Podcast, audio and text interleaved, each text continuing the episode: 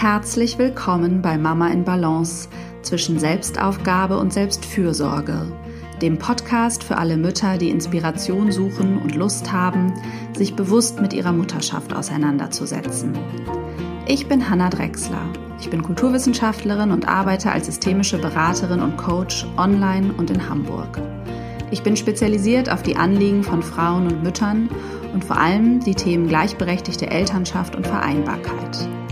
Als Mama von zwei Söhnen lebe ich zusammen mit meinem Mann von Beginn unserer Elternschaft an ein 50-50-Modell. Das heißt, wir teilen uns Erwerbs-, Haus- und Care-Arbeit zu gleichen Teilen auf. Mein Wunsch ist es, dich mit diesem Podcast zu inspirieren, Gedanken anzustoßen und dir zu helfen, deinen authentischen Weg als Frau und Mutter zu gehen. Es geht hier immer wieder darum, wie du herausfindest, was dir wichtig ist, was du brauchst und wie du immer wieder in deine Balance findest. Hallo und herzlich willkommen zur neuen Podcast-Folge. Diese Woche freue ich mich, ein ganz besonderes Gespräch mit dir zu teilen, nämlich eins, das ich gemeinsam mit meiner Mutter geführt habe über gleichberechtigte Elternschaft und Vereinbarkeit. Meine Mutter teilt viele eigene Erfahrungen, denn sie hat auch meinem Vater ein schon ziemlich gleichberechtigtes Modell gelebt. Und ja, sie erzählt ein bisschen davon, wie es damals war, Beruf und Familie zu vereinbaren. Wir sprechen über Paarkommunikation und auch das Verhandeln äh, von verschiedensten Familienmodellen. Und ja, sie teilt eben ihre persönliche Erfahrung, aber auch ihre Erfahrung als individualpsychologische Beraterin, in der sie eben auch viel mit Paaren arbeitet. Ich wünsche dir ganz viel Freude beim Zuhören. Ja, und bin ganz gespannt, wie dir diese Folge gefällt. Wenn sie dir gefällt, freue ich mich wie immer, wenn du mir eine Bewertung bei iTunes hinterlässt und damit diesem Podcast hilfst, gefunden zu werden. Viel Freude bei unserem Gespräch. So, heute mal ein besonderes Gespräch. Wir hier auf dem Sofa ich freue mich, dass du da bist, Mama, ja, dass du dir die Zeit nimmst für die Podcast-Folge. Ähm, wir haben, oder ich habe ein paar Interessensfelder, die die Hörerin sozusagen interessieren, bei Instagram abgefragt. Dazu stelle ich dir gleich ein paar Fragen. Mhm. Aber zuerst darfst du mal ganz klassisch dich für die Hörerin vorstellen, wenn du magst. Ja, das mache ich. Ich bin Cornelia Schmalhaus. Ich bin die Mutter von Hanna und habe noch eine Tochter. Ja, und ich arbeite als Supervisorin mit Erzieherinnen überwiegend und mache auch Paarberatungen. Das ist ziemlich ähnlich, ob man ein Familiensystem betrachtet oder ein Team. Äh, wobei mit den Erzieherinnen arbeite ich auch zu den Kindern und deren pädagogischem Alltag. Ich habe Sozialpädagogik studiert und mich mit der Entwicklung von Kindern beschäftigt und vor allem mit der Frage, was fördert die gute Entwicklung von Kindern. Und das passiert ja in der Kita häufig, in der Schule auch und in der Familie. Und insofern sind das die Arbeitsfelder, in denen ich arbeite. Ja. Und genau das erste Themenfeld, wozu ich dir ein paar Fragen stellen werde, ist das Themenfeld eigentlich Vereinbarkeit und wie du das damals sozusagen mit Papa und als wir unterwegs waren, angefangen habt oder euer Modell, sag ich mal, erarbeitet mhm. habt weil, wie viele Hörerinnen wissen, habe ja auch ich mein oder unser Modell irgendwie inspiriert davon, dass äh, es bei uns normal war, dass Papa auch relativ viel Care-Arbeit, würde ich es jetzt mal ganz allgemein nennen, und Hausarbeit auch übernommen hat.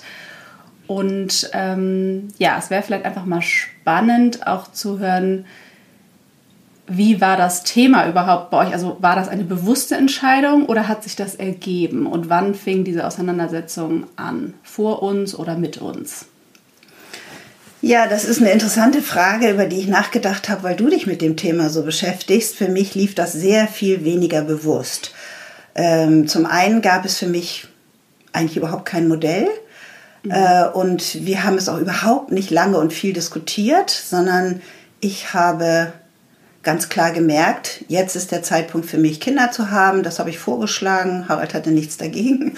Und, äh, und dann war es auch für mich klar, dass ich weiterarbeite. Das war für mich immer klar. Und jetzt durch dich habe ich nachgedacht, wahrscheinlich meine Mutter hat auch gearbeitet ähm, und hat vor allem oft betont, dass es gut ist, eigenes Geld zu haben. Also damals war vielleicht noch mehr, ich weiß nicht, wie es heute ist, der Mann der Bestimmer übers Geld und ähm, das war für mich eine Erfahrung. Und das muss ich rückwärts auch sagen, das ist auf jeden Fall gut. Mhm. Also nicht alles zu diskutieren, wofür man Geld ausgeben will, äh, sondern einfach Entscheidungen zu treffen und ein Konto zu haben, von dem man das überweisen kann. Mhm. Ähm, aber ich hatte auch ja in der Zeit nach dem Studium meine Weiterbildung gemacht am Alfred Adler Institut und äh, war klar, dass ich da so viel investiere an Geld und Zeit, dass ich darin arbeiten will. Also das war keine mhm. Frage. Und das habe ich auch nicht diskutiert, ehrlich gesagt. Ich vermute, dass ich es vorgeschlagen habe, ich weiß es aber nicht mehr. Auf jeden Fall gab es da keinen Widerstand. aber ich war einverstanden. Hat da, glaube ich, auch Lust drauf, mhm. aktiver Vater zu sein. Ja. Und wie sah das dann ganz praktisch aus? Also ich meine, ich weiß es ja grob, sagen ja, wir mal, ja, ja. aber ich erinnere mich ja auch nicht an alles. Ich meine, wir haben jetzt schon öfter darüber geredet, aber ich weiß ja, oder ich, äh, dass es eine Tagesmutter gab und sehr spät dann erst einen Kindergarten. Deswegen vielleicht magst du mal erzählen, wie ihr das so praktisch aufgeteilt habt. Ja, genau, weil es keinen Kindergarten gab. Eigentlich gab es ja hier Krippen und so weiter erst nach der äh, Maueröffnung, muss mhm. man ja mal sagen. Die DDR hat das ja beeinflusst. Mhm. Und ähm, es gab für die Krippenkinder überhaupt keinen Platz, soweit ich weiß. Und da war die Tagesmutter das Modell. Und ähm, ich hatte so die Idee, ähm, ich still dich nach einem halben Jahr ab und dann klappt das schon irgendwie mit Papa. So war das aber nicht. Ähm, dann habe ich gedacht, gut, dann still ich halt weiter und brauche jemanden in der Nähe. Und dadurch hat sich das Modell ergeben, dass wir, also in der Nähe der Arbeit, mhm. dass wir beide drei Tage gearbeitet haben und ich auch an meinen drei Tagen zu der Tagesmutter. Zunächst mal warst du da drei Tage, später dann ja nur den mittleren Tag mhm. ähm, von den drei, von den fünf Arbeitstagen, die Überschneidungen hatten. Und ähm, ja, und die haben wir sehr einfach gefunden, kleine Anzeige, und dann meldete sich eine wunderbare, nette Person. Und da habe ich immer das Gefühl gehabt, du bist da gut aufgehoben, später Pia auch und ähm, dass es überhaupt kein schlechtes Gewissen gab, bis zu der Zeit, dass Leute das fanden. Mhm. Das muss man mal sagen. Also ja. ich selber fand das nicht. Ich fand ja. es immer völlig in Ordnung. Also wie gesagt, das Stillen konnte weitergehen, dann bin ich halt hingegangen und alles andere war gut. Mhm. Und wann hast du den ersten Widerstand gemerkt? Erinnerst du dich daran? Also tatsächlich auch durch unsere wunderbare Tagesmutter, die ich mhm. ja wirklich für total klasse halte, immer noch. Und ja. Sie hat aber tatsächlich dann mal gesagt, kann sein mit dem zweiten Kind, weiß ich nicht mehr. Ich würde meine Kinder nicht fremd betreuen lassen. Und ich war wirklich viel aus allen Wolken, weil ich dachte, wenn man so einen Beruf hat, muss man das in Ordnung finden. Ja. Und sie macht es ja auch klasse. Und sie fand aber, die Kinder gehören zur Mutter. Mhm. Und ich bin ja irritiert gewesen, muss ich gestehen. Und äh, das hat mir eine kurze Weile ein blödes Gefühl gemacht. Und dann habe ich gedacht, nö, das finde ich jetzt nicht. Du bist super für meine Kinder, mein Mann ist sowieso super für die Kinder und mehr Leute waren ja auch nicht. Mhm. Und vielleicht war es auch, ich war ja auch noch in der Phase dieser Adlerausbildung, und habe so einiges gelesen zur Kinderentwicklung und auch, es gibt von Winnicott diesen wunderbaren mhm. Begriff der hinreichend guten Mutter. Mhm. Das hat mir immer gut getan. Mhm. Und ich finde, das stimmt einfach. Kein Mensch, auch keine Mutter, ist mehr als das. Das geht mhm. gar nicht, weil es nie keine perfekten Leute, außerdem weiß ich gar nicht, wie das gehen soll. Und hinreichend gut, was ist das eigentlich? Mhm. Und ja. wenn es mehrere hinreichend gute Menschen, also gute Bezugspersonen gibt, sehe ich überhaupt kein Problem. Und später habe ich dann noch gelernt, weiß nicht, ob das jetzt schon anders ist, dass kleine Kinder bis zu fünf enge Bezugspersonen locker verkraften können, mhm. ohne verwirrt zu sein. Mhm. Und es gibt ja auch Kulturen, in denen das ganz normal ist, dass mehrere Menschen für Kleinkinder sorgen. Ja. Und das war mir bewusst. Und da bin ich vielleicht auch ein bisschen theoretisch. Mhm. Naja, das hat dich unterstützt. Habe ich mich vielleicht auch überzeugt. dieses Wissen, oder? Also ja. mich hat dieses Wissen auch unterstützt, weil ich weiß, dass du das auch zu mir gesagt hast, mal bei Jonne, das mit den fünf Personen, als ich mich gefragt habe, wie soll das hier gehen? Ja, das sind was Kinder ist da gut, was verwirrt den jetzt ja. sicherlich? Und es waren wahrscheinlich auch, naja, wenn man enge Familienmitglieder mit einbezieht äh, mhm. äh, und äh, die zwei engsten Erzieher, vielleicht dann sind es wahrscheinlich fünf, so locker, doch, kommt schnell zusammen, ja. glaube ich. Äh, sag ich mal, die innerhalb des Alltags sozusagen viel da sind für, für das Kind. Ne? Ja, und das war ja was, genau, da hat es, also ich würde sagen, das ist ja auch wie so eine unbewusste Selbstverständlichkeit, die dann da ist und die sich sicherlich total übertragen hat, natürlich auf mich, weil ich meine, ich habe auch einfach absolut positive Erinnerungen an diese Tagesmutter, also die ja mein Leben im Grunde auch begleitet hat, die ich ja mal als weitere Mutter auch betitelt habe. Wie war das? Ich habe drei ja, Mütter. Drei Mütter. Ja. Ute, deine Mama und meine Freundin Claudia. ja, genau. Also ich habe sozusagen diese engsten Bezugspersonen auch wirklich als Mütter empfunden. Mhm. Und als große Bereicherung, einfach als mm. äh, Vorbilder. Mm. Auch so von jeder konnte ich irgendwie was anderes, Tolles äh, mitnehmen. Ja, genau.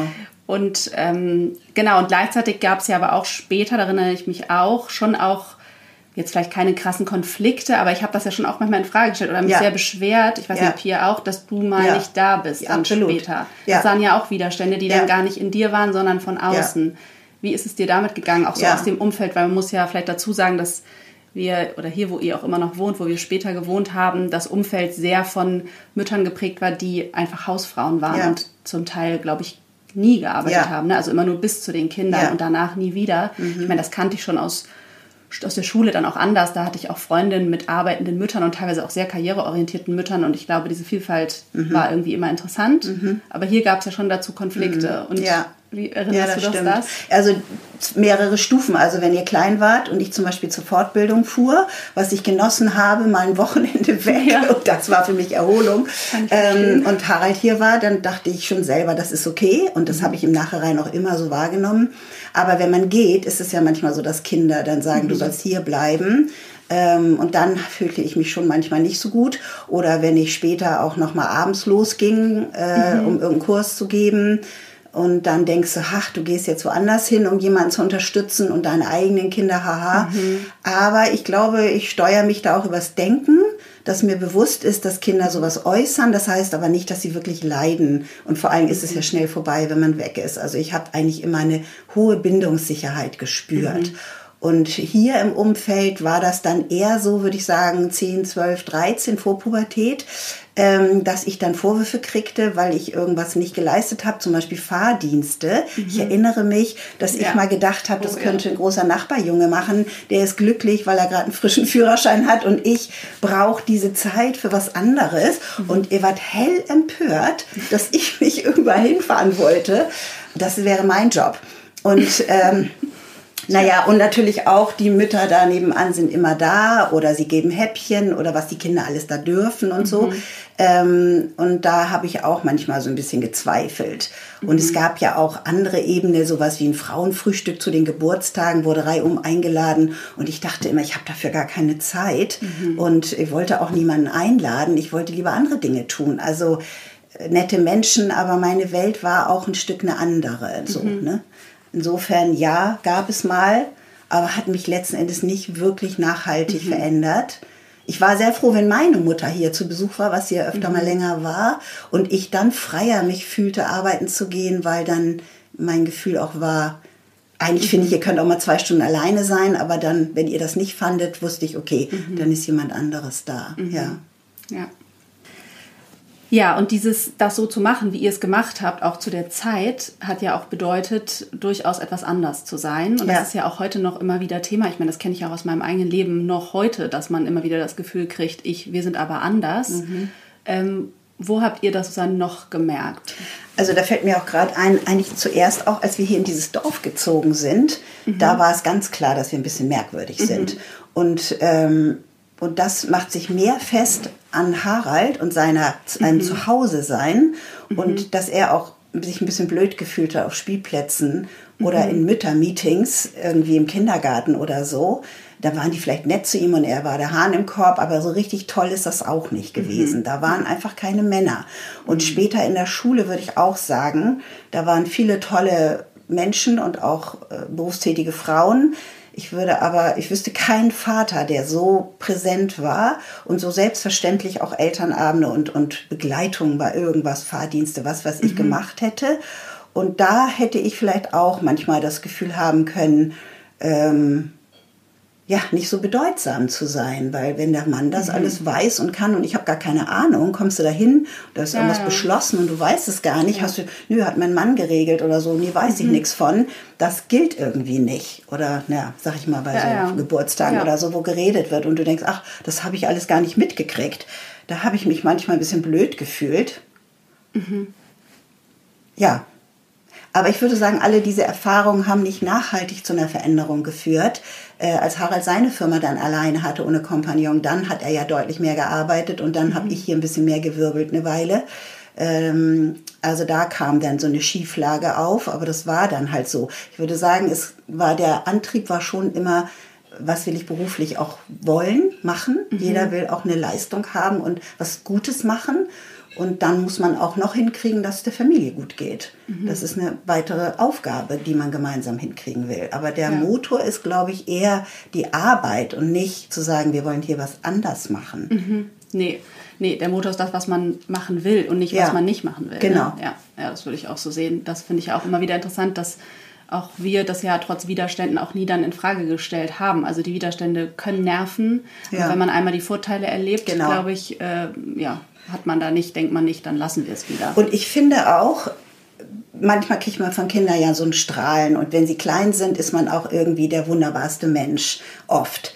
Und das lässt ja danach. Und äh, Arbeit gibt mir aber immer wieder viel Anerkennung, hat es mhm. immer gegeben. Mhm. Und besonders habe ich das empfunden in der Pubertät und danach, also als mhm. ihr dann mhm. ausgezogen seid und so. Mhm. Da habe ich gedacht, manchmal meine Hausfrauen, Nachbarinnen, oh Gott, wie mhm. lebt ihr jetzt hier eigentlich? Mhm. Und ich weiß ja, die eine hat dann wild viel Sport gemacht und was weiß ich, alle werden schlanker oder dicker oder irgendwas. Also da muss ein eigenes Leben her. Mhm. Und das war für mich nicht solche Brüche. Mein Leben, ein mhm. Hauptstrang meines Lebens lief weiter. Mhm. Und der Freiraum, der entsteht, also so locker ab 50 würde ich sagen, ziemlich viel mhm. Freiraum, den konnte ich auch gut mit anderen Dingen füllen und mhm. vielleicht auch ehrlich gesagt mehr Arbeit. Ich glaube, ja. ich habe auch immer ein bisschen mehr gearbeitet dann, wenn es möglich war. Mhm. Und das ist auch eine Freude. Also natürlich, manchmal ist es auch eine Anstrengung. Ich will das nicht idealisieren, aber es gibt wirklich, kann man sagen, mehr Bestätigung durch Arbeit also jedenfalls mhm. einen kontinuierlichen Strom als immer wieder auch gute Rückmeldungen mhm. und so. Und das tut gut. Ja, Abgesehen davon, dass man Geld verdient, ja. was einfach auch ein gutes Gefühl ja, ist. Das und ist was bewegt ja auch, also ich meine, das ist ja klar. Also du hast ja auch nicht nur, also du hast ja auch noch eine sinnvolle Arbeit, die dir ja auch noch Für mich ist viel so. Bestätigung über Menschen gibt sozusagen. Ja. Also, und es ist immer wieder neu und interessant. Also ich komme da nicht auf so einen toten Punkt. Ne? Und das ist, glaube ich, ein Unterschied. Wenn ich mir vorstelle, die Kinder gehen aus dem Haus und du bist da jetzt nur mit Garten und so beschäftigt, mhm. das wäre für mich gar keine Welt gewesen. Und dieses, ich will alles das Haus immer schön machen oder so, das wusste ich immer, dass das nicht meine mhm. Leidenschaft ist. Mhm. Ja. Ja, das ist auch nochmal ein guter Hinweis, sich sozusagen wirklich ehrlich auch zu fragen. Zum Beispiel, genau. also was ist mir eigentlich wichtig? Im Grunde ist es wirklich auch eine Wertefrage. Genau. Und du hast ja auch gerade gesagt, dieses eigene Geld, die Unabhängigkeit. Ich glaube, das ist definitiv natürlich was, was ich auch als Wert übernommen habe. Ähm, und das kommt jetzt auch gar nicht auf, also da geht es gar nicht darum, sich komplett alleine finanzieren zu können. Das ist nicht die Idee, sondern einfach einen eigenen Bereich, eine eigene Leidenschaft, sag ich mal, zu haben, ne, die ja. interessant ist und aus der man sozusagen irgendwie auch eine intellektuelle Genugtuung sozusagen zieht, ja. sich mit einem Thema zu beschäftigen außerhalb der Familie, was also dass sich das gar nicht ausschließt sozusagen, genau. dass es nicht entweder oder gibt, sondern beides ja. möglich ist. Und wir hatten ja auch an einer anderen Stelle schon mal darüber geredet, dass es ja auch dieses Vorbild den Kindern gegenüber ja. irgendwie eine Motivation ist. Das war ja bei dir dann gar nicht so im Ursprung vielleicht bewusst. Gleichzeitig ist es ja auch ein großer Wert von dir, Werte zu vermitteln mhm. wiederum, äh, auch in deiner Arbeit. Und äh, ich erinnere mich, dass du mir mal erzählt hast, da war ich ganz irritiert, weil auch in der Pubertät gab es ja diesen Vorwurf, also das muss man vielleicht auch dazu sagen, es gab eine Zeit, in der ihr mit uns in Australien gelebt mhm. habt, bevor wir hierher gezogen sind und in der es die Idee gab, dass wir da bleiben. Und mhm. dann haben meine Schwester und ich uns das ja später manchmal auch oder, äh, zum mhm. Vorwurf gemacht mhm. oder gefragt, wieso war denn das nicht mhm. so? Und dann hast du als einen Punkt gesagt, dass das ich weiß nicht nur das Schulsystem, aber überhaupt das Wertesystem, die ja auch zu konservativ war. Es ist einer von vielen Gründen ja. war. Ja. Und das, weiß ich, hat mich total äh, zum Nachdenken wahrscheinlich angeregt als Jugendliche, weil das war natürlich, also was man sich als Eltern für Gedanken macht, nicht auf meinem Schirm. Und ich habe das natürlich total idealisiert, dass das da ja viel cooler ist. Mhm. Ähm, und das ist ja ein Punkt. Ist dir das an anderen Stellen auch nochmal begegnet, dass es für dich wichtig war, dieses Vorleben für deine Kinder, egal jetzt vielleicht ob Mädchen oder Junge? Ja, das würde ich schon sagen. Also dieses Rollenbild, das hatten wir ja in unserer Jugend schon mal auf den Kopf gestellt. Und das tauchte ja auch in, in Kleidung und Büchern und Spielen und Worten mhm. und so weiter häufig auf. Jetzt ja fast noch mehr, habe ich den Eindruck. Ja. Und das war aber ein Thema, dass man das mal ein bisschen anders sieht. Mhm. Und in Australien war das mir sehr aufgefallen, äh, dass das sehr so brave Mädchen, sag ich jetzt mhm. mal. Und da waren wir hier schon von weg ein Stück, fand ich. Mhm. Und ähm, nun auch noch hier in der Waldorfschule diese Vielfalt. Da war ja auch Werken und, und alle diese mhm. Schmieden und was da noch so war. Ähm, und für Mädchen nicht nur Sprache, sondern auch Wissenschaft und so weiter. Also da war mhm. schon der Anspruch der Vielfalt. Und das hatte ich vorher ja schon kapiert Und das war in mir drin, dass ich dachte, das ist gut. Mhm. Ein breites Wissen, eine breite Erfahrung und dann kannst du dich entscheiden, mhm. was du mit deinem Leben willst. Und nicht gleich schon auf die Spur gesetzt werden. Mhm. Man muss unbedingt Hausfrau sein und Kinder kriegen und dann ist man glücklich. Und das habe ich auch beobachtet. Ich finde, hier gibt es zwei Frauen, mhm. denen ich glaube, dass sie glückliche Hausfrauen mhm. sind. Also auch mhm. sehr kreativ, Brot backen und Torten machen und was weiß ich, was dekorieren und so. Also mit auch wirklich Kunstverstand hätte sie vielleicht auch noch woanders einsetzen setzen mhm. können. Ich beobachte nicht so viele Frauen, die, oder habe sie sonst in meinem Umfeld beobachtet, Freundinnen, die wirklich glücklich damit waren. Mhm. Und das, hab, das kann man ja auch wahrnehmen so. Ja. Ne? Und, Und, woran meinst du, liegt das? Also ist das dieses Anerkennungsthema, ist es, dass du sagst, es reicht halt einfach nicht als Erfüllung? Wie gesagt, ich will das nicht schmälern und ich nee, glaube, es gibt immer wieder Menschen, ja, ja. die glücklich sein können, vor allem mhm. wenn sie eigenständig, kreativ und ihr eigenes Ding machen mhm. und nicht dienen. All, alle sollen glücklich sein und ich werke dafür 24 mhm. Stunden. Das war ja mal die Idee. Ja, und besonders Männer müssen immer zufriedengestellt werden. Das ist ja in meiner Generation noch das Thema gewesen. Und, äh, oder für meine Eltern noch mehr. Und ähm, das kann keinen glücklich machen. Das ist ja, mhm. geht ja nicht. Und äh, das eigene Ding zu finden, erfordert erstmal eine Offenheit. Und wenn du nicht eine Wahl hast, und da gibt es ja auch die Idee, dass du drei Möglichkeiten mindestens haben musst, nicht nur rechts und links, mhm. ähm, dann ist es keine Wahlfreiheit. Das, das muss erstmal hergestellt werden, eine Offenheit. Mhm. Also da ist es in Ordnung, dies oder dies oder das, alle Mischformen. Und dafür musst du selber eine Identität haben, dass du dich das selbst fragst und nicht fragst, was denken die Nachbarn oder mein Mann oder meine Eltern über mein Handeln. Ja. Das ist das Ziel. Aber gleichzeitig ist ja auch interessant, dass das ja heute auch wieder sich verändert hat. Ja. Also diese Idee, es geht ja nicht mehr darum, bleibe ich jetzt ganz zu Hause oder mhm. gehe ich arbeiten, mhm. sondern im Grunde ist ja, arbeitet ja die Mehrheit der Mütter ja. in Teilzeit und hat sozusagen diesen Hausfrauenstatus. Also die, die Krux ist vielleicht, dass die Arbeit also nicht weniger geworden ist sozusagen mhm. und dass sie jetzt auch noch, dass die Erwartung ist, man macht Karriere und genau. ist diese Mutter und der Mann macht tendenziell nur die Karriere. Also ich meine, es wird von Vätern auch total erwartet, dass sie präsent sind und da und sich einsetzen und so. Im Grunde haben jetzt beide beides, aber es spiegelt sich halt nicht äh, unbedingt in der Arbeitsverteilung wieder. Und das ist trotzdem ja ein Frust, also selbst wenn Frauen ähm, dann da auch äh, Jobs machen, die ihnen gefallen, wird das oft zur Frustquelle. Absolut. Woran das ist das, was du Mental Load nennst. Das ja. fällt mir einfach okay. auch in Paarberatungen ja. auf. Mhm. Wenn ich mit Paaren arbeite, die, weiß ich, 20 Jahre mhm. zusammen sind oder mindestens 10, dass da ein Frustberg ist, meistens bei den Frauen. Mhm. Ich lebe weniger, dass die Männer gemerkt hätten, dass, ihnen was, dass sie was verpasst haben mit ihren Kindern. Kann auch sein äh, und dass das einfach erstmal gar nicht so gefühlt wird. Mhm. Und da glaube ich, dass äh, die Idee so tief drin ist, ich muss das alles regeln, vielleicht sogar mit der Entwertung, er kann das nicht so gut, mhm. das lernt, also das ist, glaube ich, mehr was, genetisch ist es sicherlich nicht, aber es ist so tief, ähm, und da erinnere ich auch, dass ich da häufig gedacht habe, lass es einfach. Mhm. Also wie auch immer die Kleidung war oder sag ich mal die Windel falsch rum. Also das lass machen. Und da hatte ich das Glück, dass dein Vater auch selber immer denkt, ich mache das schon. Mhm. Und wenn da jetzt ein Mann wäre, der immer denkt, oh, ich weiß gar nicht, mhm. oder sagt, ich weiß, kann noch nicht mal tiefgefrorenen Spinat zubereiten, ähm, dann, puh, dann stehst du da und dann brauchst ja. du ein bisschen Energie dafür, mhm. weil das stimmt ja einfach gar nicht. Jeder, der lesen kann, kann auch kochen. Also ja, so. Nicht? Und ähm, das, glaube ich, ist nicht einfach. Mhm. Und dass man selber glaubt, ich schaffe das schon mal schneller und besser und der andere es vielleicht auch glaubt und dann mhm. läuft es einfach.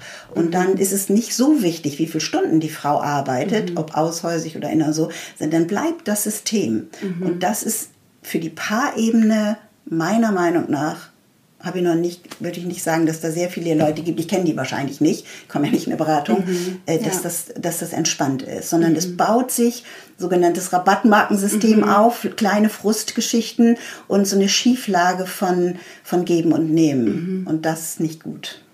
Das heißt, es, es passiert ein Aufwiegen. Also es hat eigentlich ursprünglich sind es Erwartungen, es sind irgendwelche unausgesprochenen Erwartungen, die enttäuscht werden. vielleicht auch. Unbewusste, ja, stimmt. Ich glaube ganz die oft. Enttäuscht du werden. weißt die gar nicht. Mhm. Und dann ähm, schaukelt sich sozusagen Frust hoch, und es geht Kommt mehr um Konkurrenz sozusagen eigentlich. Also wer macht hier was und nicht um das Miteinander. Also man ja. verliert eigentlich diese, ja. Mh, das gemeinsame Ding aus den Augen oder so. Ja, und es hat auch was mit Wertigkeiten zu tun, weil diese ganze Hausarbeit und vielleicht auch Care-Arbeit nicht so gewertschätzt wird. Mhm. Diese Care-Arbeit vielleicht, wenn du die Kinder hin und her fährst und sie lernen alles Mögliche in irgendwelchen, was weiß ich, dann wird das heute hochgehalten, weil sie Kinder dann die, die Produkte sind, aber letztens ist das ja auch heikel. Mhm. Ja. Ähm, und da ist ja die Frage, was ist hier der Wert? Und da finde ich ja, es, das muss einfach gemacht werden, was so haushaltstechnisch läuft. Das muss man nicht, da kann man sich freuen, dass jetzt mal wieder schön Mhm. ist. Und, ähm, und Kinder sind ja auch nicht mein, mein Produkt. Mhm. Ähm, also da, das finde ich auch eine Schieflage. Also für die Anerkennung dessen, was ich tue. Ich finde, Mhm. man sollte das sich drüber freuen. Und das möglichst immer wechselseitig. Mhm. Und äh, da glaube ich, dass das eine Schieflage hat, dass die Frauenarbeit, sage ich jetzt mal, in der Regel nicht anerkannt wird. Wir haben ja ein Freundespaar, wo der Mann zehn Jahre lang mindestens voll die Kinder versorgt hat und so weiter. Die Frau Informatikerin, muss man ja auch mal sagen, äh, ist ja auch nicht irgendein Beruf, genug Geld verdient hat. Und da würde ich auch mal sagen, dass äh, die Anerkennung nicht ganz verteilt war und die Frau trotz ihrer Vollberufstätigkeit eine Menge im Blick hatte. Also es ist, glaube ich, sehr, sehr tief verwurzelt, die Idee zu haben, man müsste das. Alles im Blick haben Ja. und sich um alles kümmern. Ja, Das heißt, es geht um Loslassen. ja, ja, Das, was wir absolut. jetzt immer wieder äh. Am besten spazieren gehen, weggucken. Ja, am besten weggehen, genau. Äh, und dafür, das ist ja meine Erfahrung, muss man es erstmal sichtbar machen. Ne? Also, dass man sozusagen irgendwie erstmal Ja. benennt, was ist denn alles zu tun, weil Ja. das ja nicht im Bewusstsein ist. Ja. Und die unbewusste Erwartung tendenziell vielleicht beim Vater äh, da eine andere ist. Ja, oder Und- bei der Frau, Oder in der diese- Zuständigkeit. Der müsste das ja sehen. Oder so, das stimmt. also ist weil du gehst davon aus, was du siehst, muss der andere auch sehen. Ja. Ja, wir können ja mal auf dieses Thema kommen, weil das ist ja auch, das war das andere Feld, wo was viel gewünscht war, die Paarkommunikation. Ähm, und das ist ja sozusagen auch dein Expertinnenfeld.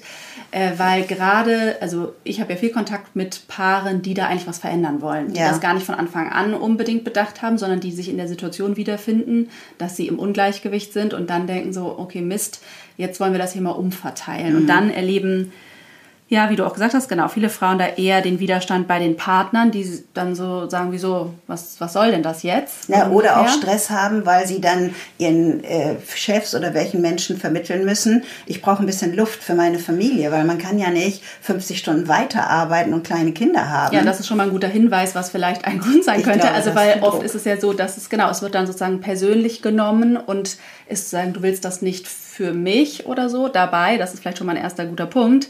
Muss man vielleicht mal mit bedenken, ähm, also wo er den Druck hat und wo sie den Druck hat. Ne? Genau.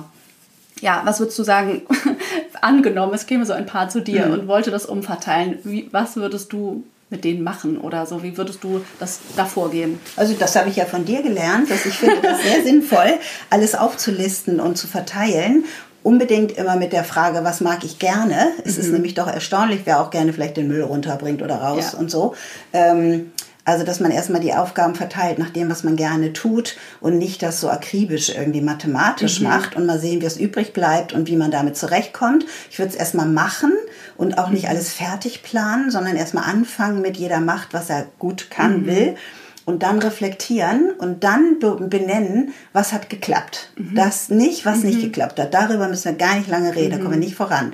Immer, was hat geklappt, das machen wir weiter. Und was müssen wir jetzt machen, damit was weiter klappt, muss mehr klappen. So würde ich weitermachen. Wenn du das ein paar Mal gemacht hast, zu sehen, was klappt, kann man sich auch wieder freuen, wie gut man als Team arbeitet. Ja, was dann- gelingt, ne? Ja, Ja. unbedingt. Das ist, das ist das Sinnvollste. Es geht viel leichter, es macht mir Freude und es klappt immer mehr als das, was nicht klappt. Da kann man eigentlich von ausgehen. Und wenn das nicht klappt, also wenn man nicht weiterkommt, man redet immer über das Gleiche, dann kann man davon ausgehen, dass es nicht um den Müll geht oder ums Einkaufen, sondern um irgendwas anderes.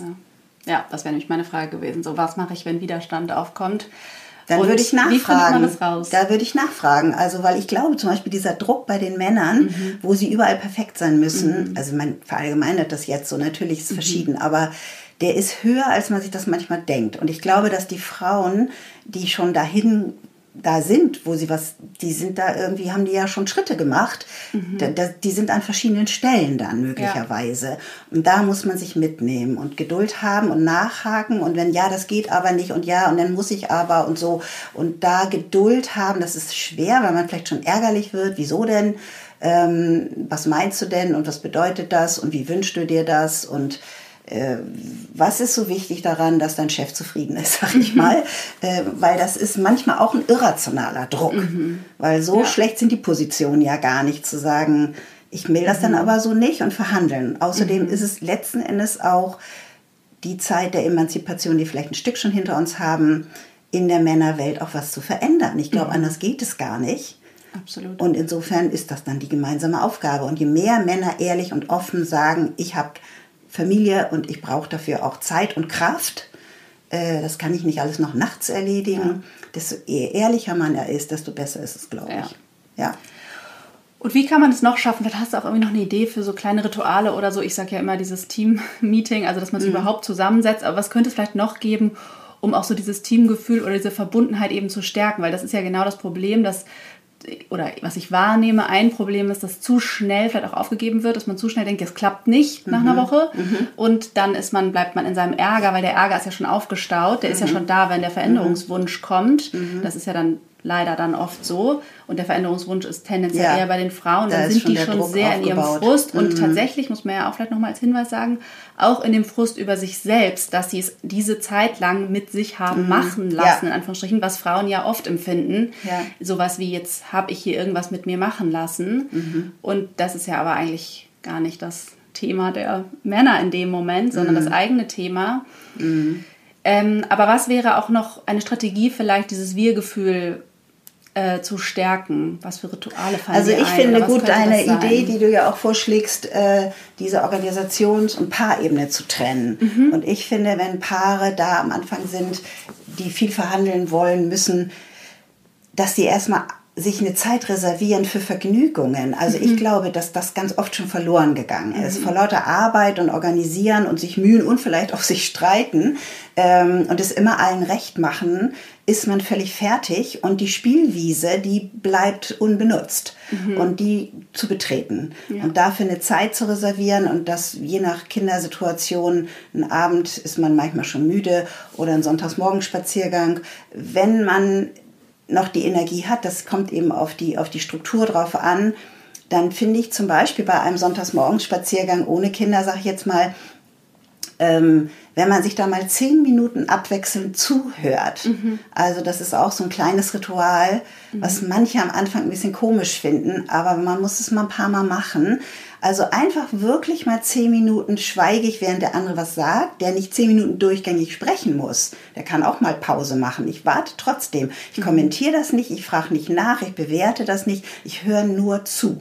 Und dann ist ein Cut und dann darf der andere mal was sagen, wie es mir so geht, mhm. was mich freut, was meine Themen sind. Punkt. Und danach nicht mehr drüber reden, einfach nur wahrnehmen. Mhm. Dann hat man sich zugewandt und äh, ist so irgendwie menschlich beieinander. Mhm. Und zu einer späteren Zeit, was ich dann sag mal sonntags abends, guckt man, wie die Organisation der Woche ist. Mhm. Ich glaube, dass das befriedet. Mhm. Ähm, Auf jeden Fall, dass es beides braucht, ne? Ja. Das ist sozusagen, genau, ja, den Paar Spaß Sowas wie ein Interesse am Menschen, so ja. am anderen Menschen. Ja, weil sonst, das ist ja, das stimmt, das ist das, sonst was ist man mir auch sehr Funktion. aufgefallen ist, dass es, genau, sonst, oder sonst überträgt man halt einfach diese Erwart, also das, was im Haushalt, sage ich jetzt mal, nicht funktioniert, nimmt man einfach persönlich, äh, bezieht es auf sich und überträgt es darauf, dass ja. die ganze Beziehung sozusagen nicht funktioniert. Und dann macht ja. man eine neue Baustelle auf, die ja. vielleicht gar nicht da wäre. Ne? Ja, und man ist überhaupt immer nur am Funktionieren. Deswegen meine ich natürlich mhm. auch nicht, dass die Spielwiese nur ist, man hört sich mal zehn Minuten zu. Man kann auch kann mal abends ein bisschen sein. Musik haben. Genau, sich bewegen, das wäre auch Oder lecker Impuls. essen. Und wenn man einen witzigen Film guckt oder auch einen ernsten, ist egal. Also genau, etwas, was, was genießen ist. Mhm. Also ich glaube, das geht schnell weg, wenn man so sehr viele Aufgaben ja. hat, die ja typisch und normal sind in dieser Lebensphase. Ja, ja, ja das stimmt. Das ist auch eine Erlaubnis, so ähnlich wie die Frau sich die Erlaubnis gibt, mhm. auch mal nicht zuständig zu sein für ihre Kinder und nicht zu wissen, wie es denen gerade geht, mhm. kann man sich auch eine Erlaubnis dafür geben, nicht produktiv, fleißig, aktiv mhm. irgendwie zu sein. Ja. Ja. Ja, und ist es vielleicht auch bei dem die Erlaubnis geben. Ich finde, es muss sich auch gar nicht immer nur toll anfühlen. Ne? Also die Idee ist ja dann oft schnell, das muss jetzt sofort ja, alles zu ne? Verbesserung ne? führen. Ja. Aber manchmal ist es so auch sowas, so ein, so ein Rhythmus, so ein Ritual Ja. einzuführen, ist ja meistens erstmal komisch. Komisch, ja. Jetzt treffen wir uns hier schon wieder donnerstags abends. Ja. Ist doch komisch. So, man fühlt sich ja auch schnell so beobachtet. Weiß das jetzt hier irgendwer? Also so, oh. Gott, das dürfen wir gar keinem erzählen, dass wir jetzt eine Verabredung dafür brauchen, um uns zu unterhalten. Ja. Ähm, genau, das wäre wieder der Fokus auf das, was gelingt. Wenn es denn dann schön ist, dann sich darauf zu konzentrieren und nicht darauf, dass es sich erstmal komisch angefühlt hat, sich zu verabreden, obwohl man doch in einem Haus wohnt. So. Also das erinnere ich auch gut, dass Ja. selbst eine gute, sehr gute Freundin sagte, wie bitte, du hast keine Zeit, du bist mit deinem Mann verabredet. Mhm. Das war sowas komisches und das war mir ein ganz bisschen auch peinlich. Mhm. Und dann wiederholte sich das ja auch. Ich war ja nicht nur einmal verabredet. Und ja, ja, aber es macht nichts. Mhm. Ja, es nee. ist trotzdem gut. Ja, ja das ist gut. Ja, das war der erste Teil meines Gesprächs mit meiner Mutter. Ich hoffe, du konntest schon einiges für dich mitnehmen. Uns hat es auf jeden Fall viel Spaß gemacht, uns über diese Themen zu unterhalten, auch wenn es am Anfang noch etwas ungewohnt war. Ähm, hätten wir, glaube ich, noch insgesamt sehr viel länger reden können. Nächste Woche erscheint der zweite Teil unseres Gesprächs, in dem wir noch über ein paar andere Facetten von Mutterschaft gesprochen haben. Ähm, wir haben vor allen Dingen über Prägungen von Mutterschaft gesprochen und auch Mutter-Tochter-Verhältnisse bzw. Mutter-Großmutter-Verhältnisse. Und ja, da kannst du nächste Woche dann weiterhören. Ich wünsche dir bis dahin alles, alles Liebe und bis zur nächsten Folge.